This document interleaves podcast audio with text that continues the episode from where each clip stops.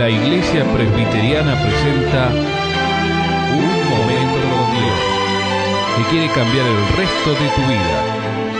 Con ustedes, su conductor, el reverendo Roberto Rodríguez Aliaga.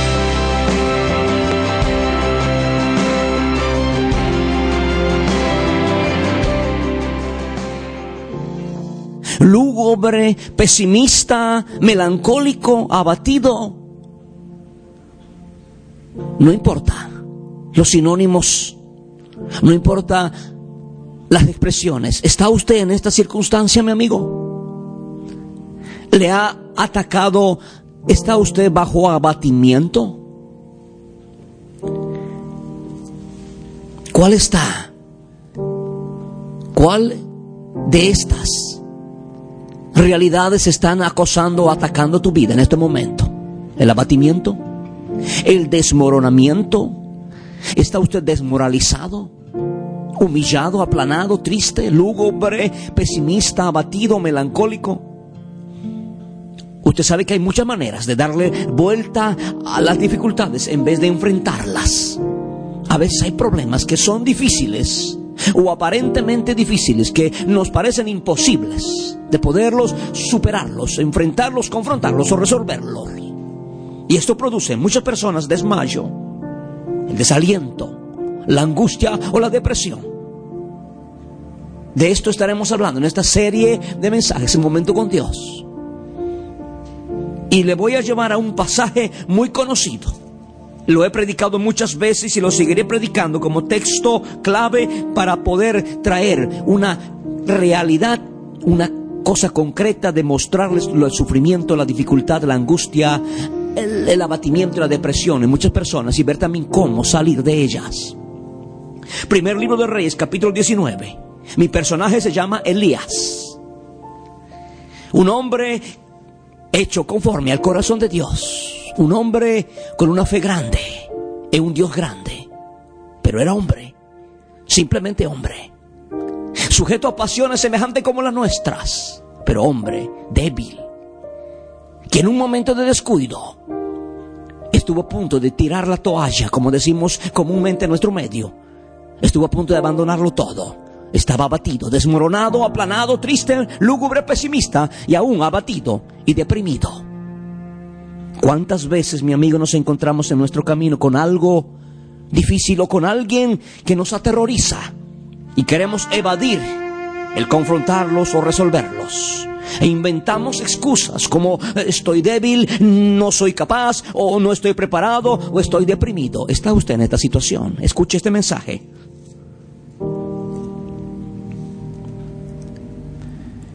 Y él se fue por el desierto un día de camino. Versículo 4, Primera Reyes 19. Y vino y se sentó debajo de un enebro y deseando morirse dijo, basta ya, oh Jehová, quítame la vida, pues no soy yo mejor que mis padres. Y echándose debajo del enebro, se quedó dormido. Y aquí luego un ángel le tocó y le dijo, levántate, come. Entonces él miró y aquí a su cabecera una torta cocida sobre las ascuas y una vasija de agua. Y comió y bebió y volvió a dormirse. Y volviendo el ángel de Jehová la segunda vez lo tocó, diciendo, levántate y come, porque largo camino te resta. Se levantó pues y comió y bebió, y fortalecido con aquella comida, caminó cuarenta días y cuarenta noches hasta Oreb, el monte de Dios. Elías era un hombre de Dios, pero se asustó, como se asusta cualquiera de nosotros. Se asustó y salió corriendo de delante de una mujer, justo después de haber sido uno de los más grandes instrumentos de un avivamiento en Israel en aquel entonces. En el capítulo 18 nos muestra cuando Dios ordenó a Elías a demostrarle al pueblo de Israel que había dado las espaldas a Dios, demostrarle quién era Dios cuando cayó fuego del cielo. Y así fue, ellos vieron fehacientemente con sus propios ojos el poder de Dios y el pueblo entendió que, que Jehová el Señor es Dios. Pero a Elías no le salió las cosas como quería. Él, al ver que la gente no se había convertido, no se había arrepentido, La gente sigue ahí en sus mismos, en su mismo paganismo, dando las espaldas con su indiferencia y su apatía a las cosas de Dios. Él se desmoralizó, se aplanó, se abatió, se, se, entristeció, eh, se abatió y cayó en una melancolía y una depresión terrible que empezó a desear morirse. Mi amigo, muchos estamos a punto tal vez de tirar la toalla o abandonar o huir de nuestras responsabilidades o darle la vuelta a las dificultades en vez de enfrentarlos. No es que sea malo la dificultad en la vida, no. Muchas veces es normal en los hombres de Dios o en toda persona que sufra estas circunstancias o estas eh, frustraciones o mm, vicisitudes o dificultades o frustraciones o desilusiones en la vida. Lo anormal, mi amigo, es dejarnos dominar por la depresión, es dejarnos dominar por el abatimiento. Lo anormal es dejarnos dominar por el, pesimismo o por la melancolía o la angustia. Eso es lo anormal. Y muchas personas se dejan dominar por esto, y ya no hacen y no perciben y no persisten en hacer la voluntad de Dios. Nunca dudes en los momentos difíciles, nunca dudes en el momento de la prueba, nunca dudes en el momento de tu abatimiento lo que has visto en la luz.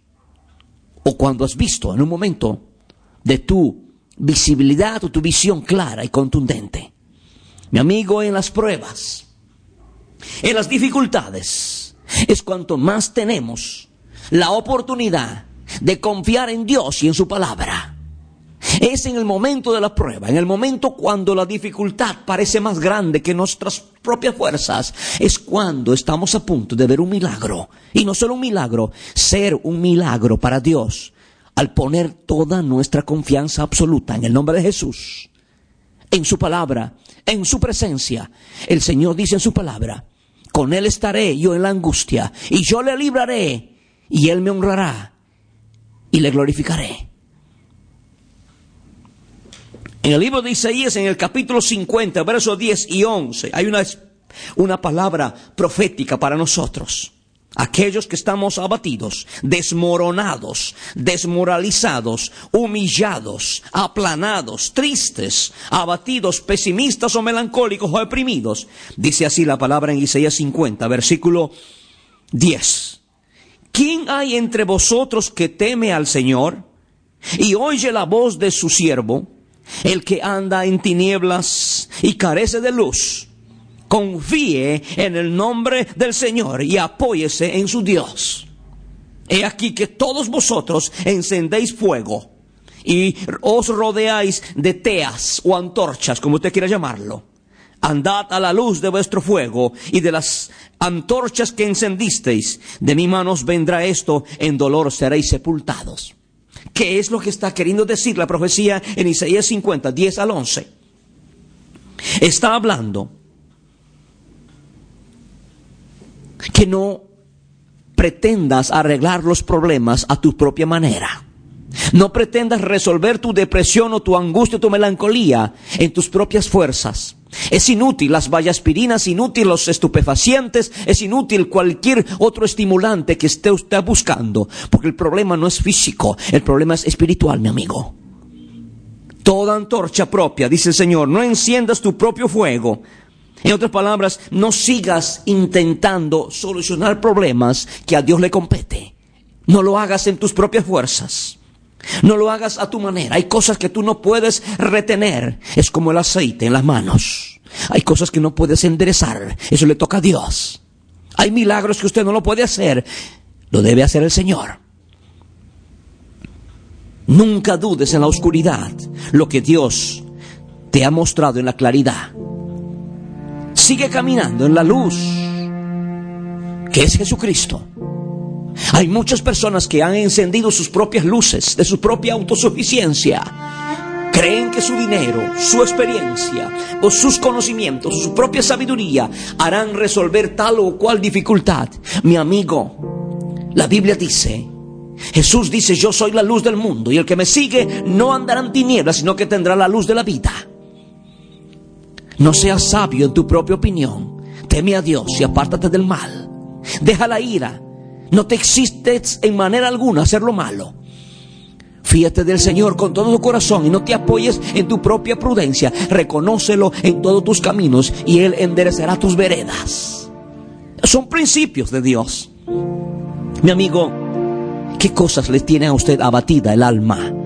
¿Qué cosas le tiene a usted desmoronado el corazón? ¿Qué cosas les tiene a usted desmoralizado, humillado, aplanado, triste de corazón y de alma? ¿Qué es lo que a usted le languidece la vida? ¿Qué es aquellas cosas o personas que le tienen la vida lúgubre, abatida, melancólica o deprimida? ¿Sabe usted necesita la ayuda de Dios? Clama a mí y yo te responderé, dice el Señor. Y te enseñaré cosas grandes ocultas que tú no conoces. Usted necesita la medicina. Y la medicina está en Jesucristo, quien vino a este mundo a morir en la cruz. Derramó su sangre preciosa. Murió para darte vida. El Señor dijo en su palabra, yo soy la luz del mundo. Y el que me sigue no andará en tinieblas, sino que tendrá la luz de la vida. Hay muchos hijos de luz caminando en la oscuridad. Y hay muchos hijos de las tinieblas caminando en la luz. Dígame usted, ¿en cuál está usted? ¿Está usted en la luz de Cristo? ¿Está usted siendo iluminado por la palabra de Dios, por el Espíritu de Dios? Ven a la luz de Cristo. Ven al Señor. Sal de tu depresión, sal de tu angustia, sal de tu abatimiento, sal de tu desmayo. El Señor dice, hubiera yo desmayado si no creyese que veré la bondad de Jehová en la tierra de los vivientes. Sí, espera en el Señor, aguarda en Él. Dile, Señor, estoy en angustia, estoy abatida, humillada, aplanada, triste, lúgubre, pesimista. Necesito que me ayudes y me des tu luz. Envía tu luz y tu verdad. Estas me guiarán. Dile Jesús, quiero que tú seas mi luz desde ahora y para siempre. Amén.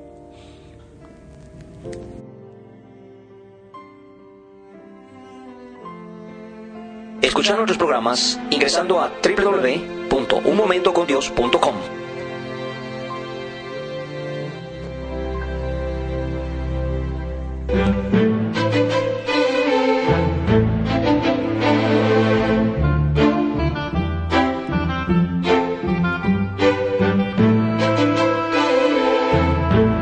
Esto ha sido Un Momento con Dios, presentado por la Iglesia Presbiteriana. Y te invitamos a sintonizarnos mañana en este mismo horario.